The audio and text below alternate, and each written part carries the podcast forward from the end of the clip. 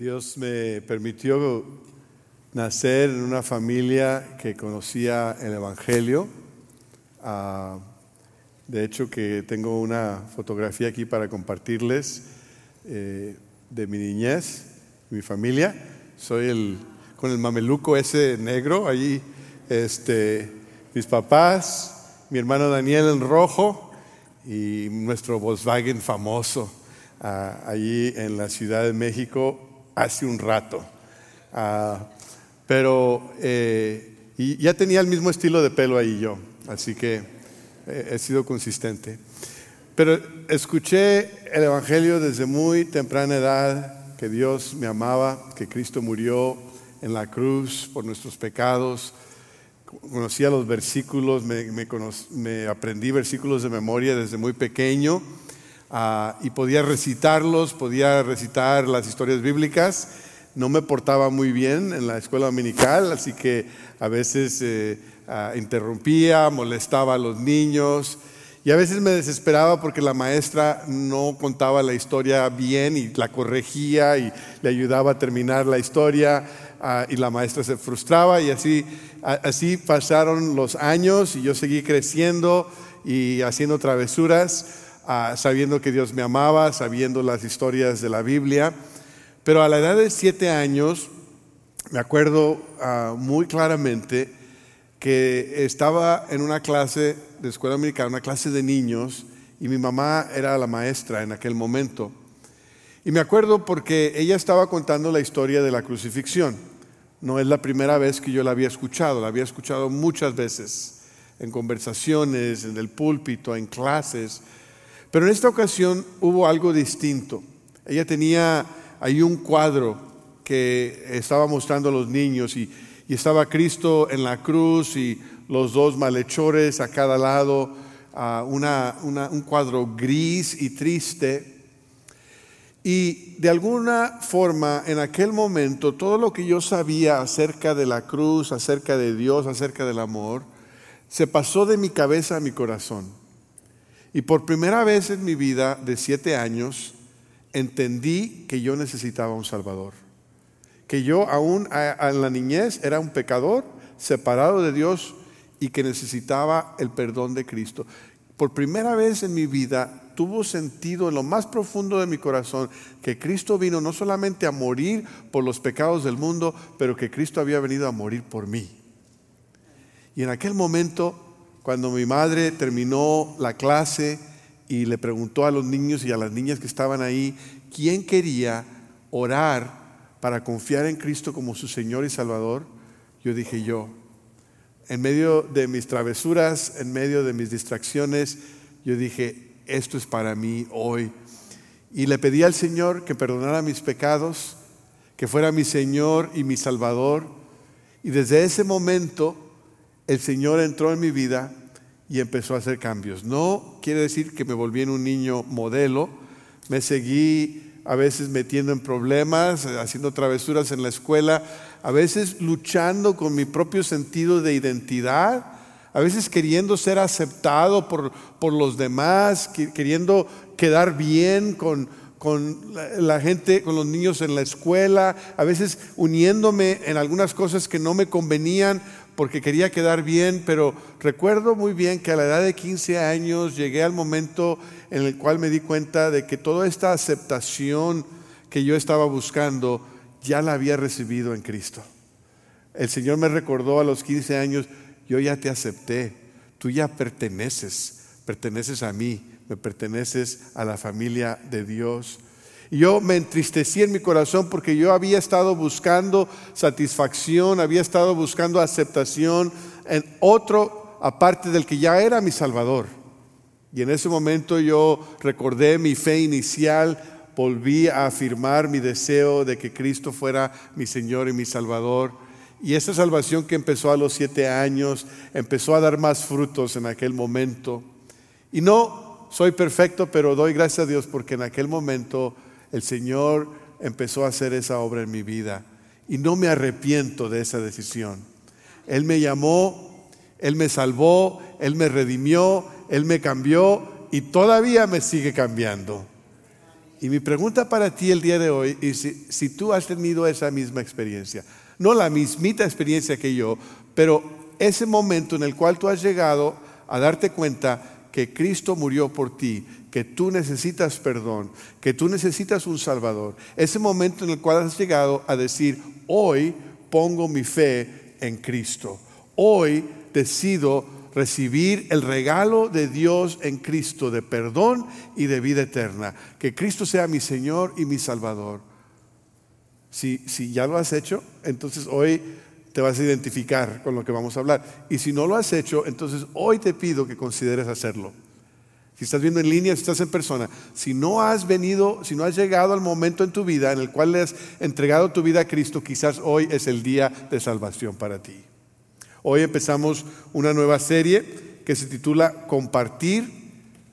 El Evangelio cambia todo. Y, es, una, es una serie que yo sé que va a ser de bendición es una serie de la cual estamos muy gozosos de compartir y empezamos el día de hoy con un mensaje que hemos titulado Cambia a cualquier persona. El Evangelio cambia a cualquier persona.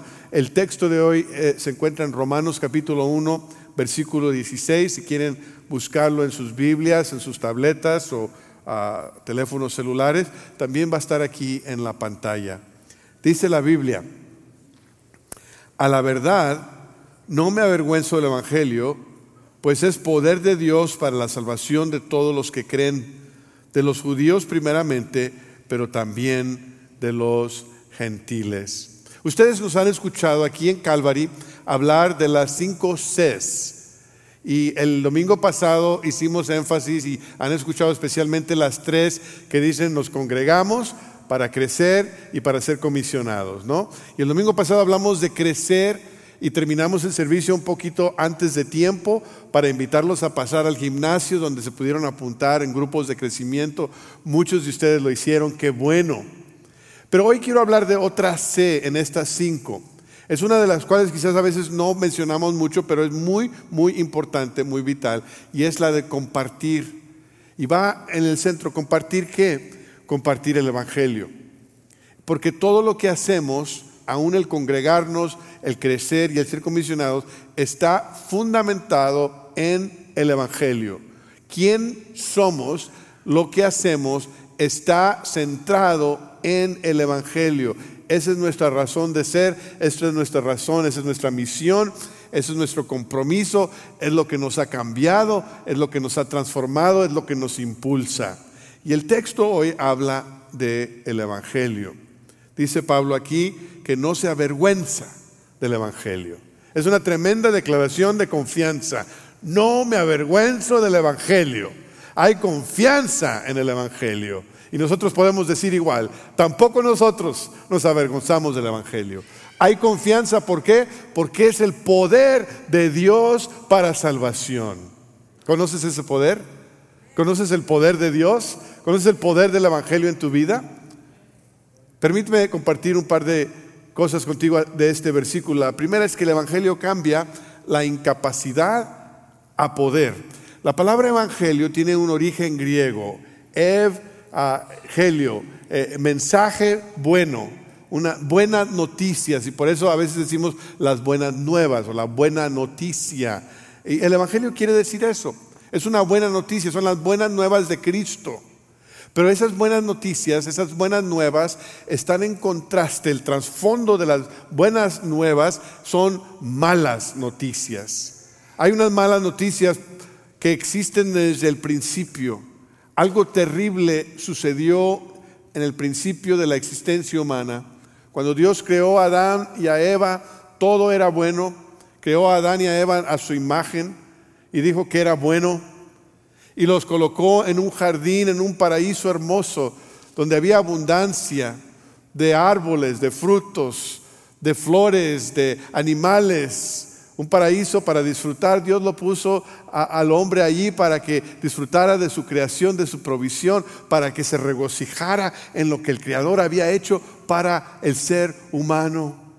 Y le dijo, puedes comer de todos los árboles, Puedes disfrutar de toda la provisión de este paraíso, excepto por uno. No comas del árbol de la ciencia del bien y del mal, mal, porque si comes de él, ciertamente morirás. Esa palabra de Dios. Pero después llegó la serpiente.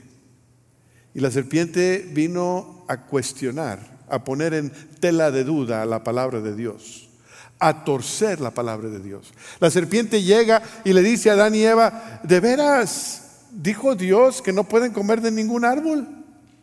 ¿Se dan cuenta cómo torció? Dios había dicho que pueden comer de todos los árboles excepto uno. Pero la serpiente dice, ¿de veras no pueden comer de ningún árbol?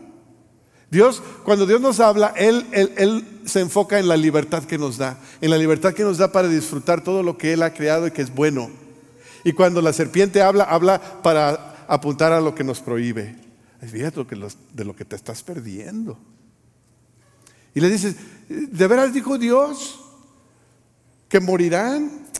No creo que Dios hubiera querido decir eso.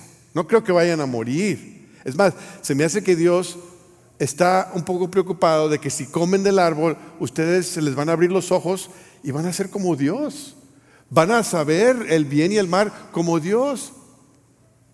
Y, de alguna forma esa duda de la, de la veracidad de la palabra de Dios entró en Adán y Eva. Dudaron lo que Dios dijo y le creyeron a la serpiente. Y desobedecieron. Desobedecieron a Dios en aquel momento. Y cuando desobedecieron, aparentemente no murieron como Dios había dicho.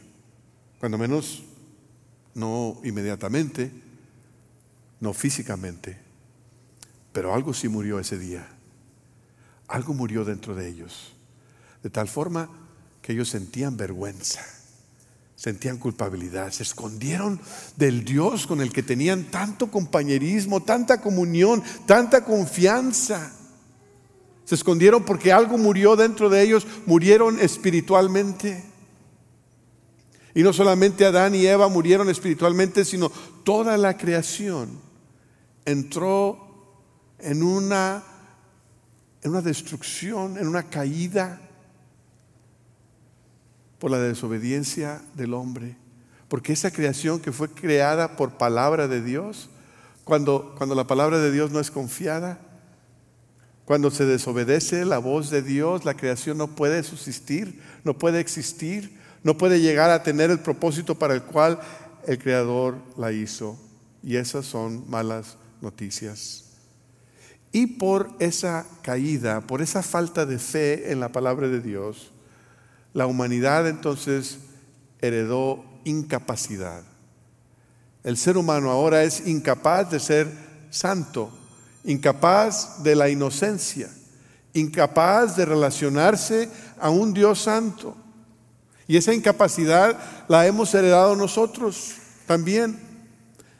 Por, nuestro, por, nosotros mismos somos incapaces de romper las cadenas que nos esclavizan. Por nosotros mismos somos incapaces de quitar nuestra culpa y nuestra vergüenza. Por nosotros mismos somos incapaces de vivir al nivel para el cual Dios nos creó, de llegar al propósito que Él tiene para nosotros, de vivir eternamente con Él, de gozarnos con Él, de disfrutar de todo lo que Él hizo bueno para nosotros. Esas son malas noticias. Pero el Evangelio es buenas noticias. El Evangelio nos dice que porque Cristo por lo que hizo Cristo, Él puede cambiar nuestra incapacidad, lo que no podemos hacer, por un poder, por un poder que nos permite hacer lo que no era posible antes. El Evangelio es el poder de Dios. El poder, ese mismo poder que resucitó a Cristo de entre los muertos. Cuando Cristo resucita de los muertos, ahí él termina la sentencia que nosotros teníamos, la sentencia de una muerte espiritual y una muerte eterna. En la resurrección se acaba. En la resurrección el Señor Jesucristo vuelve a aquel, aquel lugar, aquel sepulcro, en una nueva oportunidad, en un jardín nuevo, en un nuevo comienzo.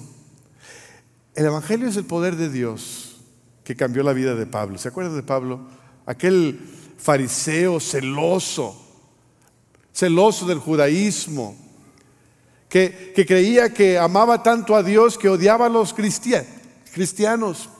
Odiaba a aquellos que decían que Jesús era el Mesías y los arrastraba a la cárcel. Estuvo ahí presente cuando apedrearon a Esteban, porque Esteban confesó su fe en Cristo. Estaba tan convencido de que lo correcto era destruir al cristianismo que estaba dedicado a ir a otros lugares. Y en una ocasión viajando a, Damasco, en el camino a Damasco, se le apareció el Cristo resucitado. El poder de la resurrección se le reveló ahí mismo. Y Pablo fue confrontado con ese poder y ese poder cambió su mente, ese poder cambió su corazón, ese poder cambió su vida. Ese poder cambió su trayectoria. Ese poder cambió la historia. Porque Pablo la pudo experimentar cuando, cuando Pablo escribe aquí acerca del Evangelio como poder de Dios. No está escribiendo solamente algo que aprendió en un libro de teología. Está escribiendo de algo que él mismo experimentó. Algo que lo cambió a él. Y este Evangelio de Cristo que tiene poder puede cambiar tu incapacidad al poder. Lo que tú no puedes hacer, lo que te esclaviza, lo que te detiene.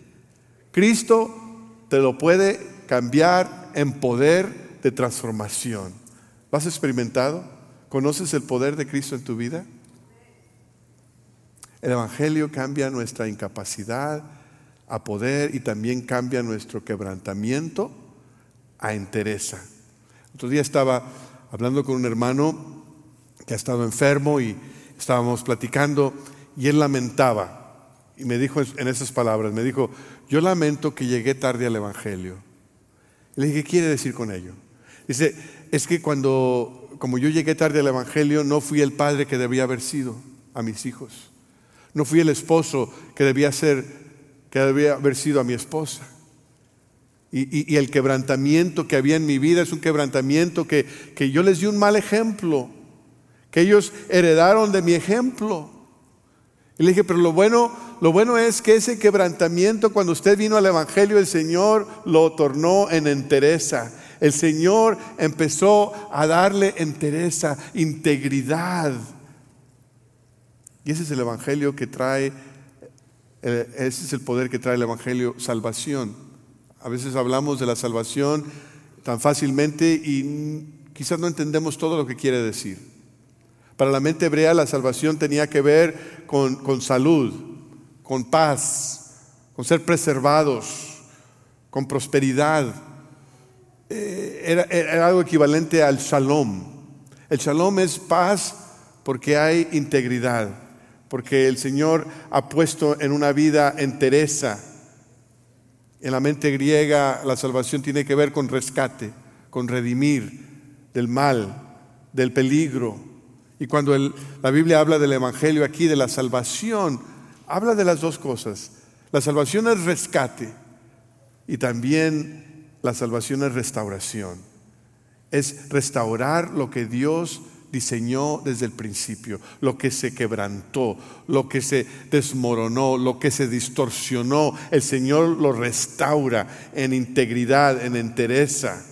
Cuando el pecado entró trae quebrantamiento a la experiencia humana, trae división, trae dolor, trae limitaciones, limita nuestra habilidad de vivir, de vivir a, lo máximo, de vivir la vida eterna. Por eso es que Cristo va a la cruz y ahí Él es quebrantado para que nosotros seamos completados para que nosotros recibamos esa restauración, esa entereza que el Señor vino a dar. Él viene a, cambiar nuestro quebrantamiento por sanidad, por shalom. Donde hay culpabilidad y donde hay vergüenza, el Evangelio trae perdón y confianza donde hay una relación quebrantada con el Creador, el Evangelio trae reconciliación. Donde hay un corazón dolido, un corazón quebrantado, un corazón herido, el Evangelio trae sanidad.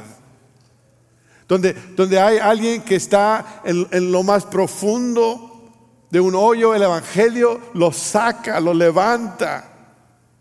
Donde hay alguien que está separado, donde hay alguien que está lejos de los demás, el Evangelio le permite acercarse y experimentar el amor que nunca había conocido antes. La salvación es el trabajo de Dios, es la obra de Dios para restaurar la humanidad y la creación a su diseño original. Un día el Señor va a restaurar todo a su diseño original. Un día seremos completamente libres de la presencia y del poder del pecado un día ya no vamos a tener que lidiar con la tentación. Un día ya no vamos a tener que preocuparnos del mal. Un día ya no va a haber dolor, un día ya no va a haber limitación, un día ya no va a haber quebrantamiento, un día vamos a estar completos, un día vamos a experimentar la integridad que el hombre conocía en el jardín del Edén antes de la caída. Un día cuando Cristo venga vamos a tener eso. ¿Qué día será? ¿Qué día tan tremendo? Qué día tan bonito. Qué día, qué anticipación nos llega cuando pensamos en aquel día. Las buenas nuevas del Evangelio es que un día Dios va a restaurar todo. Pero las buenas nuevas también incluye que no tenemos que esperar hasta ese día, que el Señor ya empieza su obra de restauración hoy en nosotros. el proceso de quebrantamiento empieza en el jardín del Edén, pero el proceso de restauración empieza en la tumba vacía. En el momento que creemos, que confiamos que el poder de la resurrección viene a ser nuestro, el Señor empieza ese proceso de restauración. Nos perdona, nos restaura, nos sana, nos justifica, nos adopta, nos redime, nos sella con el Espíritu Santo, nos da vida eterna, nos da poder que nunca habíamos tenido antes esta integridad, esta entereza, es algo que vamos a experimentar en aquel entonces, pero que empieza a obrar ya. Y eso es lo que el testimonio que damos en el bautismo, ¿no es cierto? Cuando alguien se bautiza está dando testimonio de que Cristo murió y resucitó para darnos vida eterna, para darnos salvación, para darnos restauración, para darnos entereza, para darnos shalom. Y, cuando nos bautizamos, no solamente damos testimonio de lo que Cristo hizo, pero damos testimonio de lo que nos sucedió a nosotros. Que nosotros morimos al pecado, morimos a la vida antigua y ahora somos levantados a novedad de vida, un nuevo comienzo. Se borra, borrón y cuenta nueva. Se borra todo y empieza todo de nuevo. Este martes, los martes tenemos, se congregan los jóvenes adultos aquí en el edificio estudiantil, en el gimnasio. Y este martes uno de los jóvenes adultos se llama Luis Fonseca, tomó el paso del bautismo. Miren este video. believe that you've been forgiven of all of your sins because of the blood shed in the cross? Amen. So, because of that confession of faith, Luis, I baptize you in the name of the Son, the Father, the Son, and the Holy Spirit.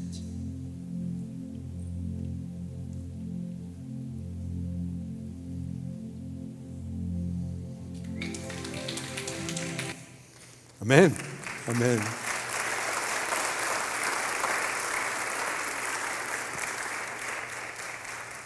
Cada vez que alguien se bautiza nos gozamos porque entendemos que Dios ha cambiado su quebrantamiento en entereza, en integridad, en shalom. Y eso es lo que le sucedió a Luis el martes, es lo que me sucedió a mí, es lo que le ha sucedido a muchos de ustedes, es lo que el Evangelio hace. Yo te pregunto, ¿ya has experimentado eso? ¿Has experimentado la restauración, la integridad, la entereza que Dios ofrece? ¿Sabes lo que es traerle todos los pedazos quebrantados de tu vida a Cristo y que Él empiece a sanar, que Él empiece a restaurar, que Él empiece a hacer la obra que solamente Él puede hacer. El Evangelio cambia nuestro quebrantamiento en entereza y en tercer lugar el Evangelio cambia la incredulidad en fe. Todos queremos escuchar buenas noticias, ¿no es cierto? eh, prendemos el televisor o, o el teléfono y todo lo que entra son malas noticias. Pero qué bueno es recibir buenas noticias. Yo me imagino que todo el mundo prefiere el poder a la incapacidad. Que todo el mundo prefiere la entereza al quebrantamiento. Pero el Evangelio aparentemente no lo están experimentando todos. Y la pregunta que tenemos hoy en día es, ¿el Evangelio es para todos? ¿Será el Evangelio para todos? Pues yo digo sí y no. Fíjense lo que dice el versículo 16 de Romanos, nuestro texto. Dice, la verdad, no me avergüenzo del Evangelio, pues es poder de Dios para la salvación. ¿De quién? De todos los que creen. De todos los que creen. El Evangelio es el poder de Dios para salvación, pero ese poder para que sea efectivo requiere fe. No es que nosotros le estemos ayudando a Dios. No es que nosotros le estemos añadiendo nada a la salvación. No hay nada que añadirle a la cruz del Calvario y a la tumba vacía. Cristo dijo, consumado es, es completo. No le podemos quitar, no le podemos añadir.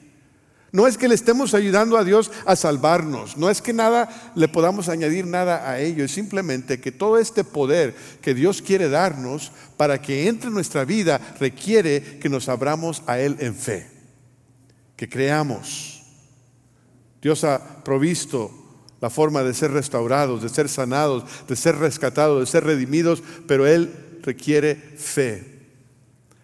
La ley de Moisés perfecta ley, pero no podía cambiar a una humanidad pecaminosa. La religión no puede cambiar el corazón del humano. El asistir a la iglesia no te puede cambiar. Todas tus buenas obras, todas tus buenas doctrinas, todas tus buenas intenciones no cambian tu persona. El único que puede cambiarte es Cristo. Lo único que puede cambiar tu vida es el Evangelio, las buenas noticias de lo que Cristo es y hizo por ti.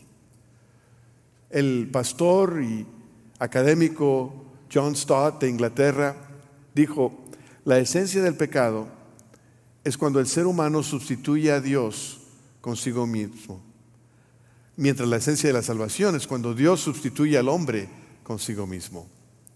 El ser humano se opone a Dios y se coloca donde solo Dios merece estar. Dios se sacrifica a sí mismo por el ser humano y se coloca a sí mismo donde solo el ser humano merece estar. Mira, cuando nosotros tratamos de ayudarle a Dios a salvarnos, es falta de fe. Es falta de fe, es falta de confianza de que Él, lo que Él dijo, que ya está completo, que ya es suficiente, no es cierto. Cuando nosotros decimos, eh, sí, yo quiero entregar mi vida a Cristo, pero primero necesito arreglar algunos asuntos. Quiere decir que no tenemos fe que Dios puede arreglar esos asuntos por nosotros. El que dice, no, no me voy a bautizar porque todavía me falta mucho. Pero si el bautismo no es la llegada a la perfección, el bautismo es el paso que dice, de aquí en adelante confío que Cristo va a cambiar, va a ser mi Señor. El no el, no simplemente dejar de hacer es falta de fe y la falta de fe es pecado. Lo único que nos puede abrir al poder del Evangelio es la fe en Cristo, que lo que Él hizo es suficiente, que lo que Él dice es verdad, que podamos confiar en Él. A todo aquel que cree. A todo aquel que cree. Quiere decir que el peor pecador del mundo cuando tiene fe, Cristo lo salva. Y que el más santurrón del mundo, cuando tiene fe, Cristo lo salva. El que creció en la iglesia como yo, necesita fe para ser salvo. Y el que nunca ha pisado una iglesia y ha vivido en un mundo separado de Dios, necesita la misma fe para ser salvo.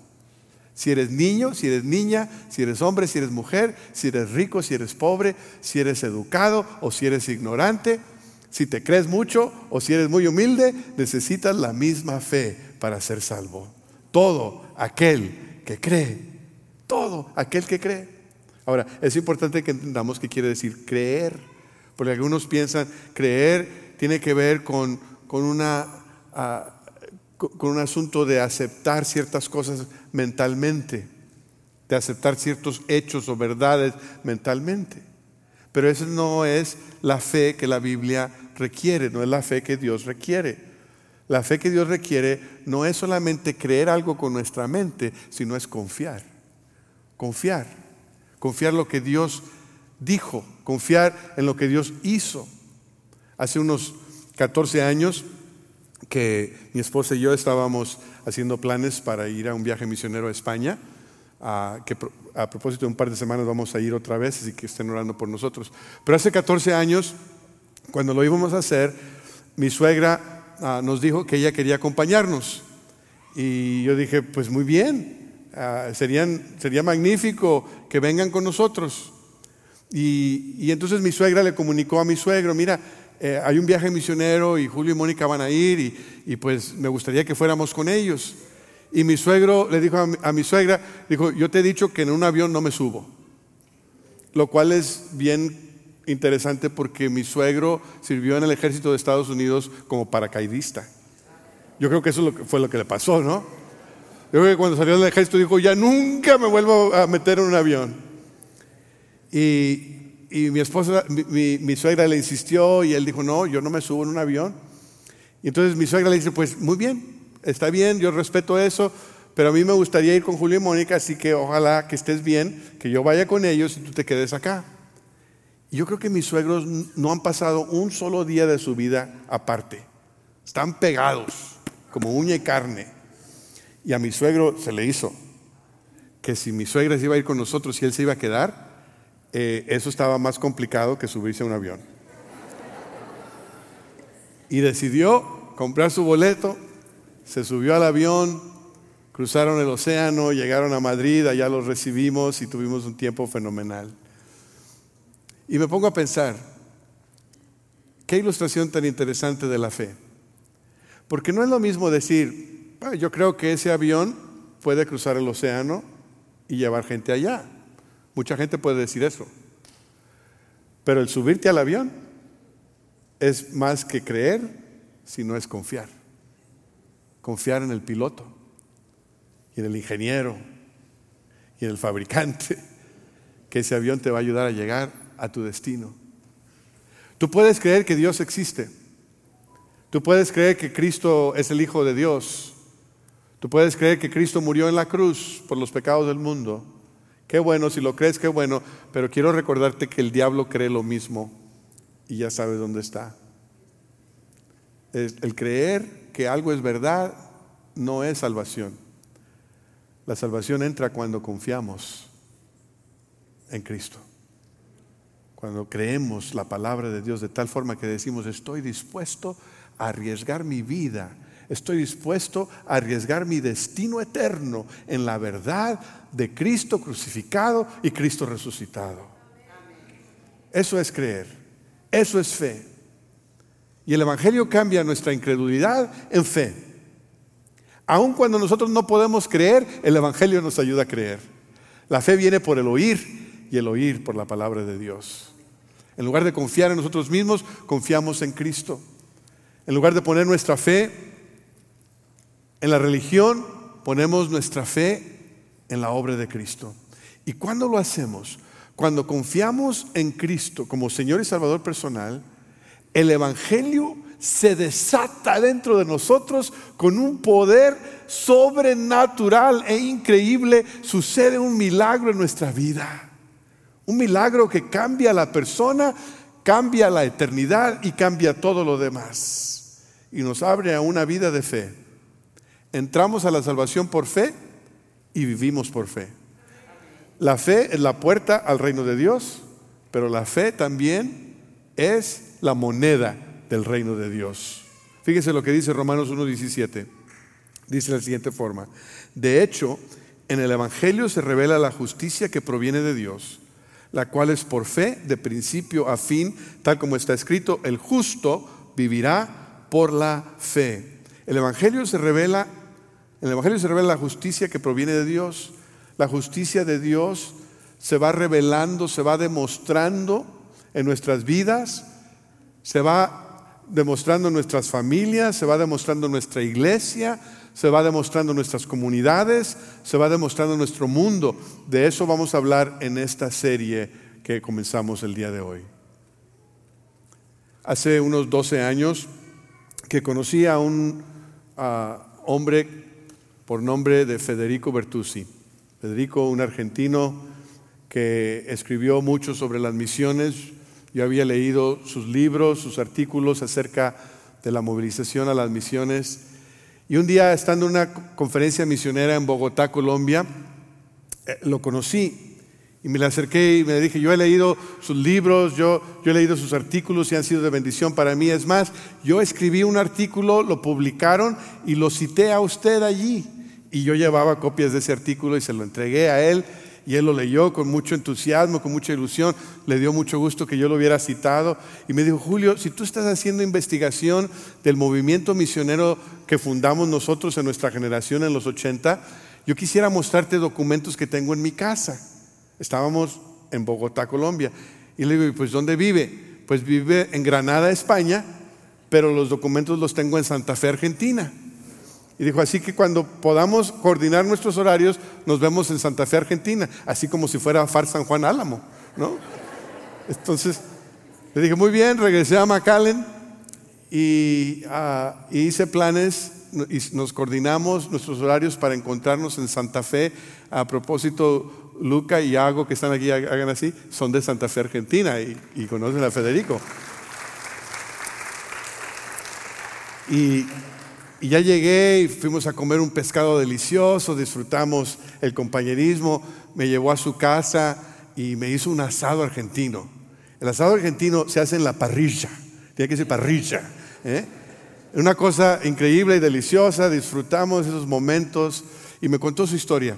Me dijo, cuando yo era joven, me tocó estar en el barco Dulos de Operación Movilización, un barco que llevó a muchos jóvenes a distintos países para hacer trabajo misionero. Y dijo, yo me enamoré de las misiones, yo me enamoré del compartir el Evangelio con aquellos que no lo conocen.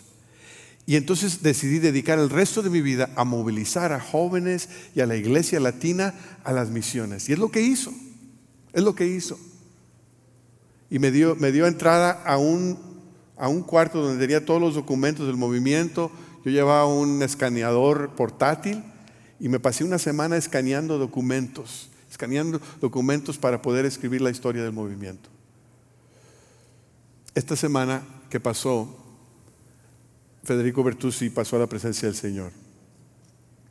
Yo pensé, qué interesante, esa salvación que él tanto amaba esa salvación que era tan preciosa para él, que la compartía con quien pudiera y que quería que todos la conocieran. Esa salvación que por fe él recibió, ahora ya no es por fe, ahora es realidad. Y ahora está en la presencia del Señor. Y yo me pregunto, ¿cuántos cientos de personas se le han de haber acercado en el cielo cuando llegó para decirle, estoy aquí por tu influencia, estoy aquí por algo que tú escribiste? Estoy aquí por algo que tú compartiste.